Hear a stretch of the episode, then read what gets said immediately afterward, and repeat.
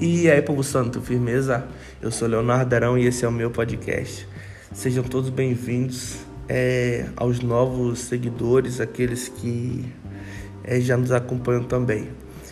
Hoje estamos aqui reunidos mais uma vez para mais uma devocional e eu estou muito feliz com o que Deus tem nos dito durante essa semana. Tem sido dias de muita aprendizagem, de, muito, de muita reflexão e hoje não será diferente. Hoje nós vamos refletir um texto que está no capítulo 10 da carta de Lucas, a partir do verso 38. Iremos ler do verso 38 ao verso 42. É o tempo que você procura. Eu continuo enrolando aqui mais alguns segundos, falando que Jesus te ama e que é, esse amor é incondicional, ele é imutável e ele é furioso. Jesus ele te ama demais. e a zoada, mais uma vez que vocês podem estar ouvindo aí, é Romeu fazendo zoada aqui. O meu gatinho, ele sempre nos acompanha. Vamos lá. Marta e Maria. Indo eles de caminho, entrou Jesus num povoado, e certa mulher chamada Marta hospedou na sua casa. Tinha ela uma irmã chamada Maria, e esta quedava-se assentada aos pés do Senhor, a ouvir-lhe os ensinamentos. Marta agitava-se de um lado para o outro, ocupada em muitos serviços. Então se aproximou de Jesus e disse: Senhor, não te importas de que minha irmã tenha deixado que eu fique a servir sozinha? Ordena-lhe, pois, que venha ajudar-me. Respondeu-lhe o Senhor: Marta, Marta, andas inquieta e te preocupas com muitas coisas. Entretanto, pouco é necessário, ou mesmo uma só coisa. Maria, pois, escolheu a boa parte e esta não lhe será tirada. É, o contexto desse, dessa, desse trecho da carta, isso acontecia provavelmente em Betânia, onde essa família é, estava localizada.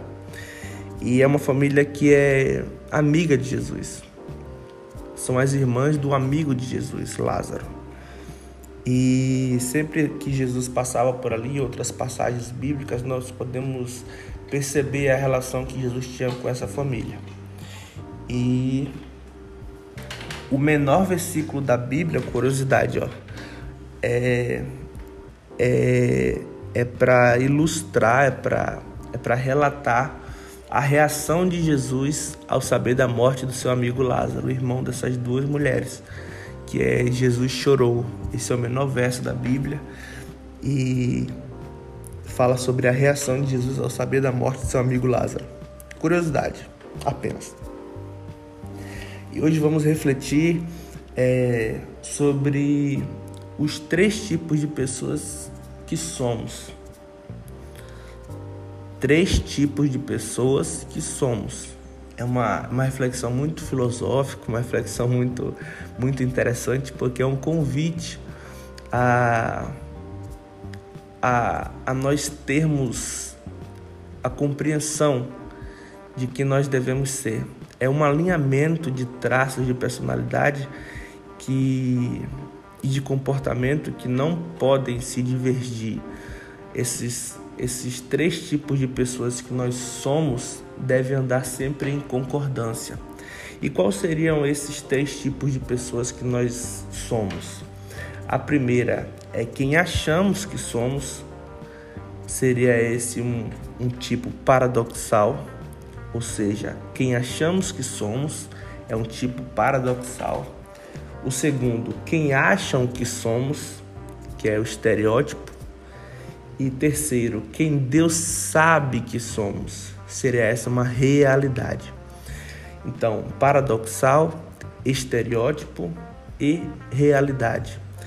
Paradoxal, quem achamos que somos, estereótipo, quem acham que somos e realidade, quem Deus sabe que somos.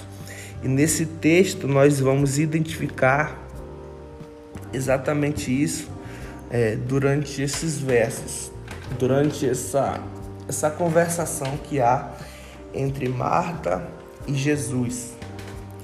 Marta, no verso 39, ela é muito clara quanto à sua quanto à sua indignação por parte da sua irmã, né?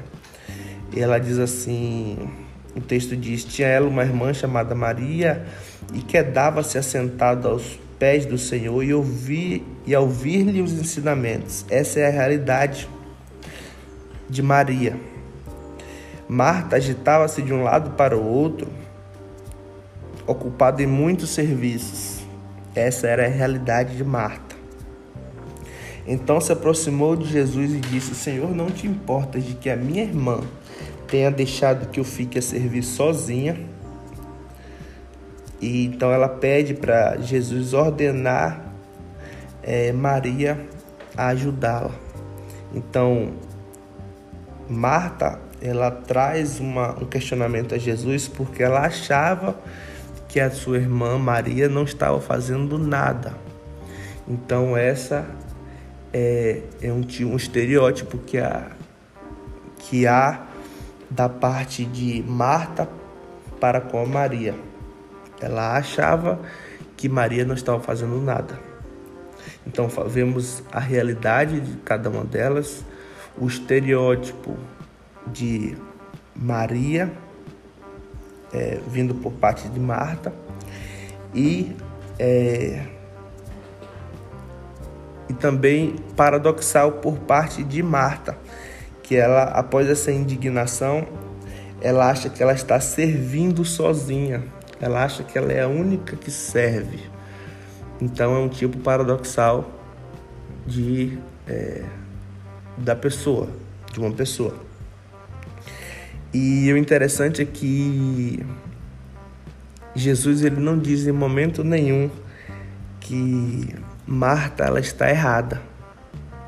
Ao contrário de da interpretação de algumas pessoas, não seria é, não seria Maria a única correta, a única a única certa nessa história. É, Jesus apenas diz que Maria encontrou a boa parte. E isso não, não poderia ser tirado dela. Mas em nenhum momento Jesus fala que Marta está errada. Apenas que ela anda inquieta e se preocupa com muitas coisas. Ou seja, trazendo isso para os nossos dias, a gente pode interpretar isso, a gente pode aplicar essa reflexão nos nossos dias de hoje quanto ao nosso serviço para o reino de Deus. É, num contexto bíblico, nós precisamos interpretar essas passagens num, num todo. A gente não pode isolar versículos, isolar trechos da Bíblia é, para que esses, esses trechos validem a nossa mensagem. Muito pelo contrário. A nossa explicação, a nossa, nossa pregação, a nossa fala precisa sempre ser expositiva. Ou seja, ler, interpretar e aplicar. Nós lemos a nossa interpretação, falamos sobre o contexto em que ela foi escrita e agora como podemos aplicar essa, essa, essa história, onde podemos aplicar esse texto, é, fazendo uma transição para os nossos dias. E é interessante é, a gente refletir sobre isso, porque anteriormente a essa passagem de Marta e Maria, nós encontramos ainda no capítulo 10 uh, é, o bom samaritano, quando Jesus expõe essa história, um convite a um pensamento que Jesus faz ao intérprete da lei que o indaga, que o, que o questiona, né? perguntando o que ele precisa fazer para herdar a vida eterna. E Jesus então pergunta o que é está escrito na lei, como ele interpreta, e ele responde muito claramente a Jesus: Amarás o Senhor teu Deus de todo o teu coração, de toda a tua alma, de todas as tuas forças e de todo o teu entendimento e amarás o teu próximo como a ti mesmo. E Jesus responde para ele: é, Você está correto, faz isso e viverás. E por que eu trouxe luz a essa passagem que antecede o capítulo de Marta e Maria. Porque a gente precisa respeitar todo o capítulo, a gente precisa respeitar todo o contexto e a gente precisa é, entender e verificar até onde os textos eles se conversam. Eu creio que há muito a nos a, a, o que nós podemos extrair, é muito o que nós podemos extrair fazendo essa reflexão e juntando de alguma forma os ensinamentos de Jesus nesse único capítulo. Por quê? Porque Jesus ele disse que é dessa forma. Olha, Romeu e Miano já começou cedinho hoje. Hum, Para quem não conhece o Romeu, Romeu é meu gato. E sempre, sempre você vai ouvir ele miando por aqui. Esse é o horário que ele está ativo, bem ativo. E eu não tenho como isolar dele da casa. Então sempre, sempre ele vai estar aqui miando, fazendo alguma bagunça. Enfim, retornando aos nosso, à nossa reflexão. É, respeitando, quando nós respeitamos o contexto, a gente consegue extrair coisas muito mais profundas. E por que eu estou falando isso? Porque a nossa corrida da vida, ela consiste exatamente em herdar a vida eterna, herdar a gloriosa vida eterna que nós, é, nós fomos alcançados por meio da vida de Jesus, para a qual nós fomos alcançados. Ou seja, um único propósito da vida de Jesus ter sido entregue no madeiro, ela ter sido a, a, o porquê de Jesus, é, de Deus ter entregado o seu Filho para a morte como redenção às nossas vidas foi para que nós fôssemos resgatados de uma de uma eternidade de sofrimento e dor para uma eternidade de glória e de relacionamento com o Pai, o Filho e o Espírito Santo. Eita, Romeu. Ei, macho. Vem cá. Então, é, esse, esse é o, o principal propósito da gente compreender a, a responsabilidade que nós temos em Cristo, os, os, nossos, os nossos princípios e a vida que nós devemos levar. É para que isso valide o, o sacrifício de Jesus, é, correlacionando isso à, à nossa vida. Ou seja, eu posso fazer alguma coisa para que o, a vida de Jesus e, e a sua ressurreição, o sacrifício de cruz, é, ganhe mais ênfase, ganhe mais poder? Não. Jesus morreu, ressuscitou e venceu a morte, isso já foi feito. Isso é um mérito que cabe apenas a Ele. Não existe meritocracia da nossa parte, da nossa parte relacionada à salvação. Porém, nós podemos é, ter uma vida, viver uma vida que honre a vida de Jesus, que honre a redenção é, que nós conseguimos alcançar em meio ao sacrifício de Jesus. A Jesus tem ter é, a Deus tem entregado seu filho como uma oferta de redenção pelas nossas vidas. E e nós podemos expor isso, nós podemos demonstrar essa honra, nós, nós podemos é, expressar toda a nossa gratidão em meio às nossas ações do dia a dia e principalmente ao nosso serviço, ou seja, aquilo que nós dedicamos a Deus durante os nossos dias, a partir do momento que eu passo a servir a esse reino. Então, é, e por que, que eu estou falando isso? Porque Jesus ele resume a lei, Jesus resume a, a, a interpretação do que seria a lei é, ao grande mandamento, que seria esse, segundo ele, o maior de todos estes. E, e qual seria esse mandamento? É Amarás o Senhor teu Deus de todo o teu coração, de toda a tua alma, de todas as tuas forças e de todo o teu entendimento, e amarás o teu próximo como a ti mesmo. não seria esse mandamentos, mas seria esse o mandamento. Não há como é, extrair uma coisa da outra. Não há como é, isolar uma coisa da outra. E a gente compreende isso quando Jesus ele, ele tem esse diálogo com, com o escriba na carta de. Vou te dizer agora. Só um segundo que eu estou buscando aqui a referência correta para que nós não erremos. No capítulo 12 da carta de Marcos, a gente encontra Jesus conversando com, com o escriba e explicando. É, no, na última parte do verso 31, ele diz: Não há outro mandamento maior do que estes. E por, por um tempo eu acreditei.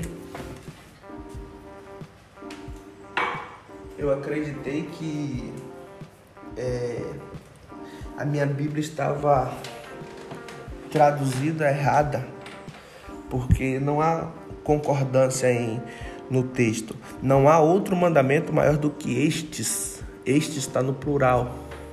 E a gente é, compreende que mandamento está no singular, ou seja, não haveria concordância.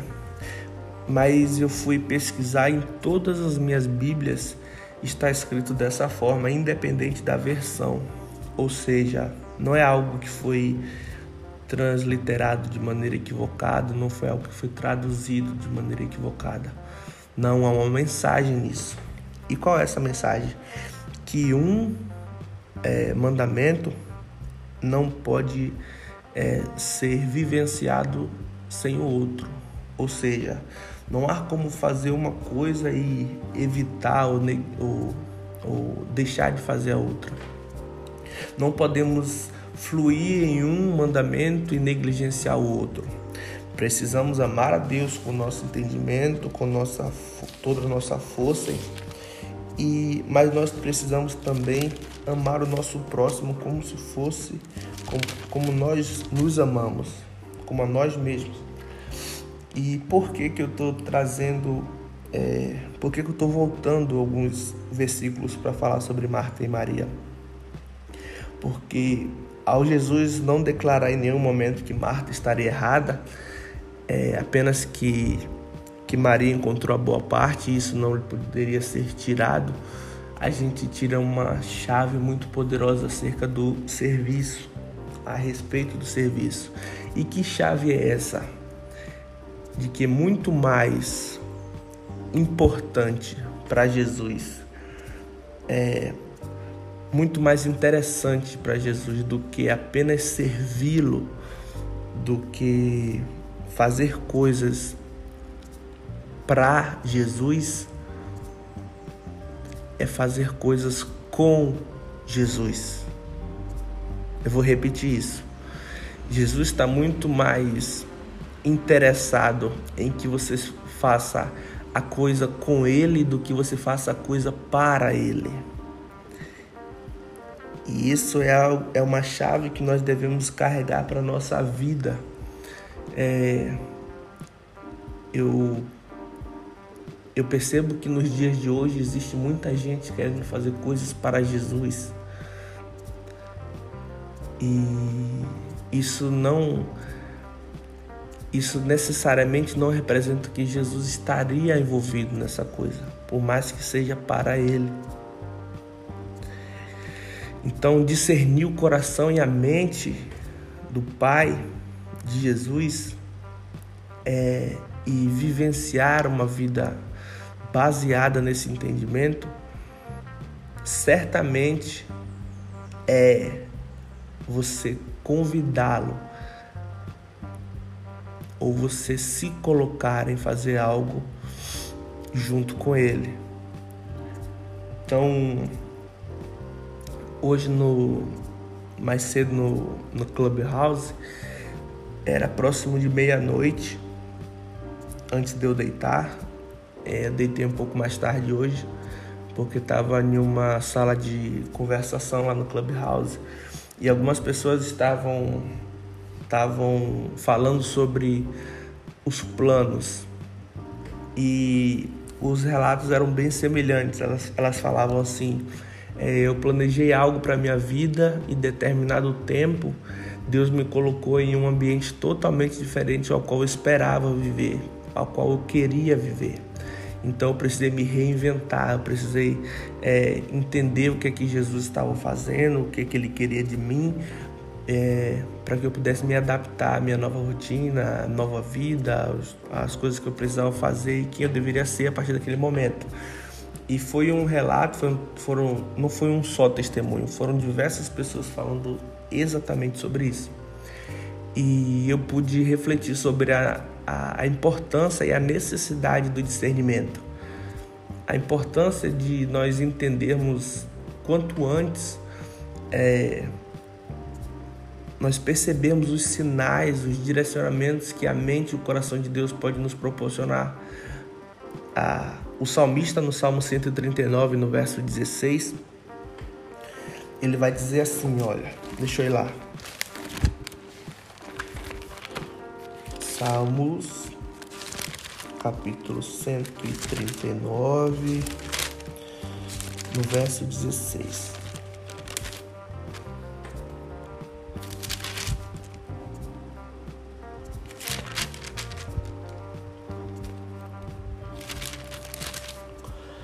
Teus olhos me viram a substância ainda informe, e no teu livro foram escritos todos os meus dias, cada um deles escrito e determinado, quando nenhum deles havia ainda. Uau! Então, ainda quando éramos substâncias informes, os nossos dias já estavam escritos no livro do Senhor. Ainda quando a nossa realidade ainda não existia,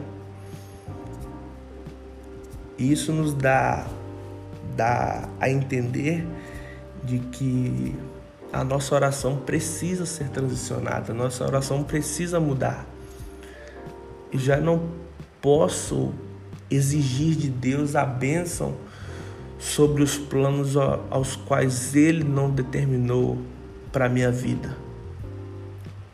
Eu não vou falar sobre predestinação, mas eu, é, eu, vou, eu preciso respeitar aquilo que está escrito, a gente precisa respeitar o que está escrito.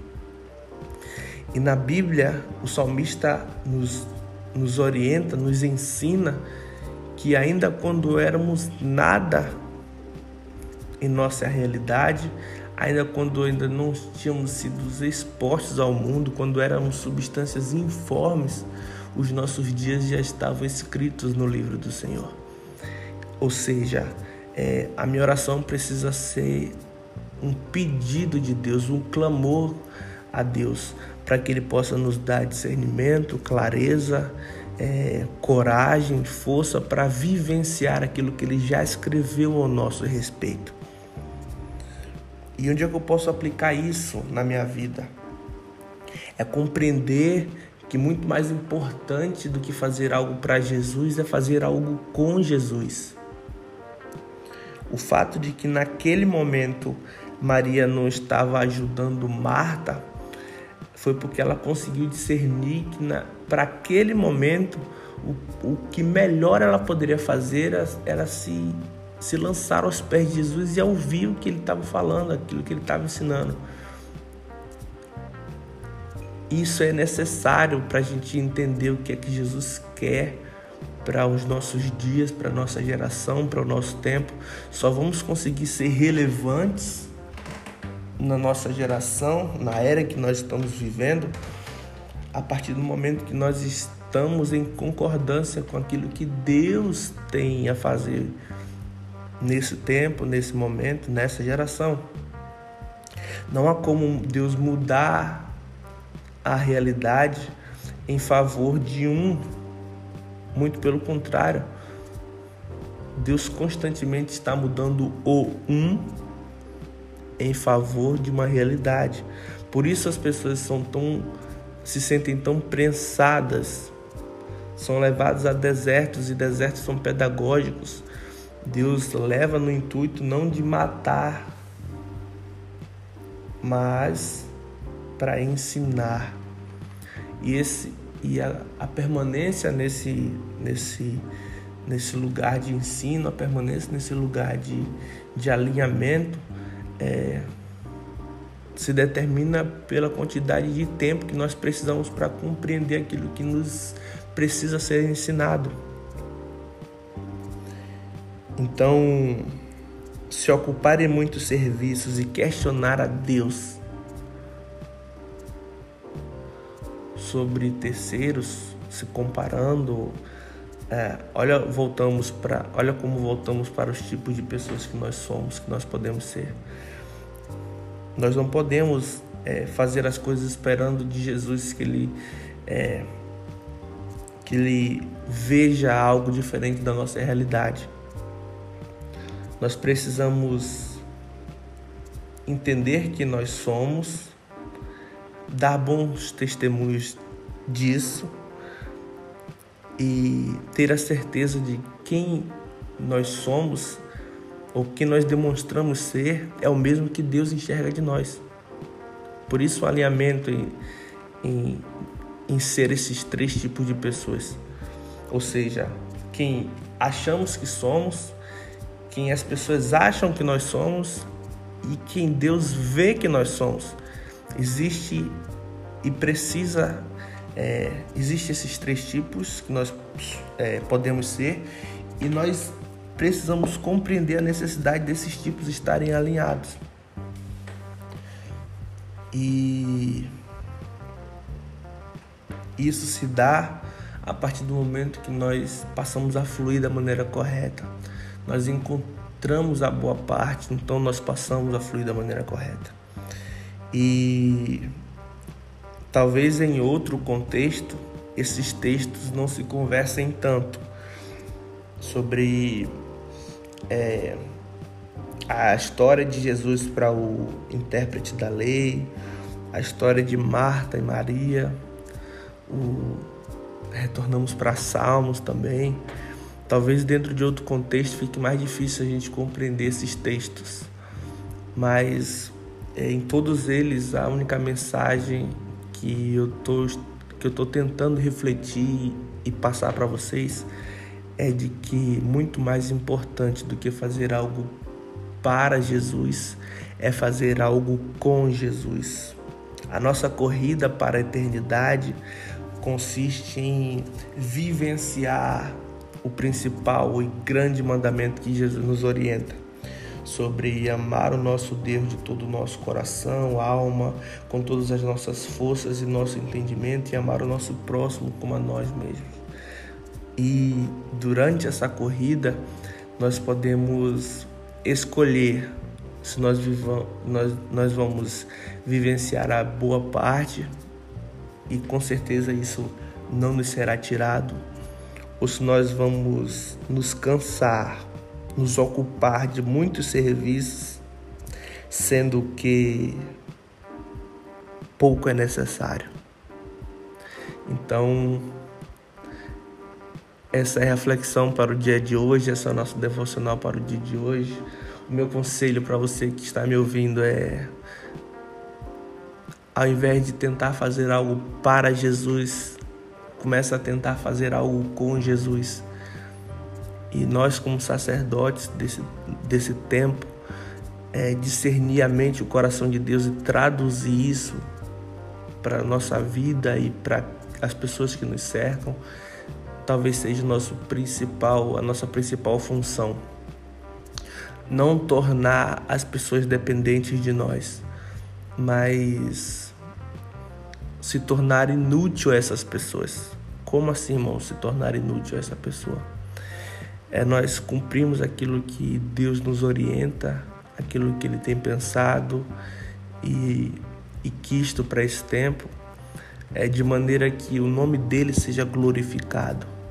Não para que as pessoas vejam em nós super crentes ou mediadores dessa presença, mediadores desse amor de Deus, mas que nós possamos ensiná-los, ensiná-las, essas pessoas, é, como se tornarem parte do reino de Deus presente. Parte nos planos de Deus para esse tempo. Deus não quer que nós. Deus não quer dividir a glória dele conosco. Muito pelo contrário. Ele quer fazer algo conosco, sem dividir a sua glória. Então, essa é a função de nos tornarmos inúteis. É ensinarmos para que as pessoas possam ser e não continuar dependendo da gente como principal recurso para se achegar a Deus, principal recurso para mediar o amor de Deus. As pessoas precisam se tornar capazes. E entendendo isso, é uma última chave para a nossa vida como sacerdotes. Somos todos sacerdotes. Então, para hoje é isso. É, no finalzinho a gente falou sobre outros assuntos, mas eu creio, mas eu creio que Deus ele é Senhor sobre todas as coisas e aprove ele que dessa forma fosse melhor. Então não nos cabe questioná-lo. É, que Deus abençoe o seu dia, que você tenha uma ótima semana. É, compartilhe esse podcast com outras pessoas. É, quando vocês estiverem ouvindo, me marquem no, no Instagram para que eu possa repostar e mais pessoas possam ter acesso àquilo que Deus tem é, a falar para vocês, para uma geração através da minha vida. É... Então é isso. Tamo junto. Falou!